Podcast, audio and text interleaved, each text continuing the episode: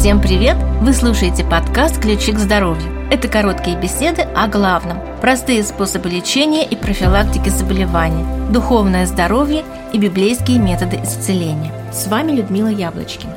Мы подготовили для вас серию подкастов о чудесных опытах исцеления от наших читателей, которые заразились коронавирусом и исцелились с помощью простых методов лечения. Напоминаем, что все наши подкасты составлены по статьям газеты «Ваши ключи к здоровью», а также размещены на сайте 8докторов.ру.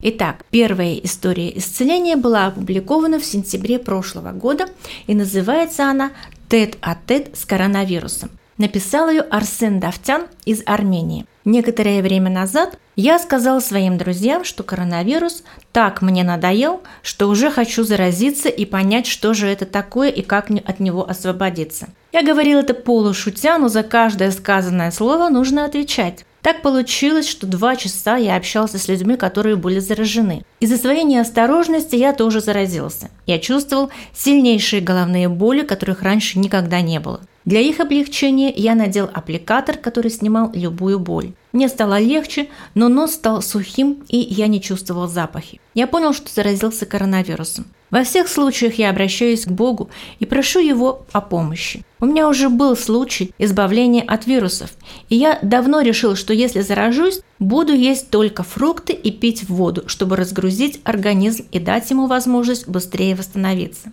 Я пил только талую воду и ел шелковицу. Рядом с моим домом растут черные и белые шелковицы. Если бы их не было, я употреблял бы любые другие фрукты.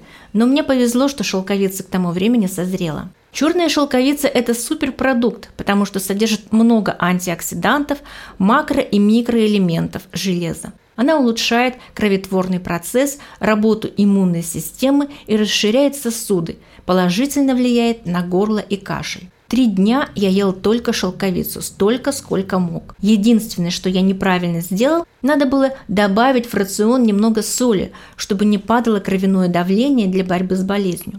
Когда я перешел на обычное питание, вирус уже не мог прогрессировать. Я чувствовал, как вирус хотел попасть в горло и бронхи, но организм с ним справился, потому что я дал ему свободу от работы над пищеварением.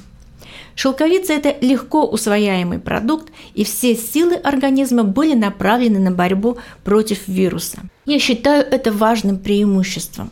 Мой друг, врач, посоветовал перейти на обычный рацион питания на четвертый день, чтобы иммунная система начала вырабатывать антитела. Мы решили, что я стану есть по два яйца, сваренных в смятку, и пить армянский напиток мацун, по вкусу напоминающий кефир. Оба продукта свежие и домашние. Температура тела была 37,2 градуса. После еды температура поднималась до 38. К моему удивлению, я чувствовал себя хорошо, несмотря на высокую температуру. Такая температура держалась приблизительно 10 часов, после чего стала уменьшаться и, наконец, восстановилась до 36,5. Затем еще раз поднялась до 37 и вновь спустилась. Больше температура не поднималась.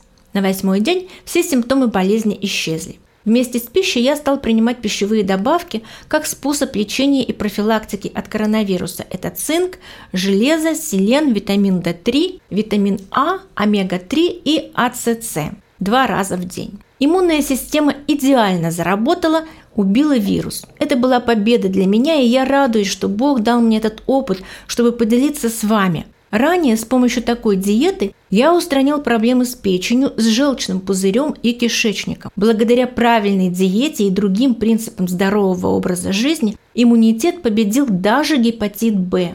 Таким образом, Бог помог мне восстановиться от многих болезней. Хочу вам сказать, что законы здоровья работают.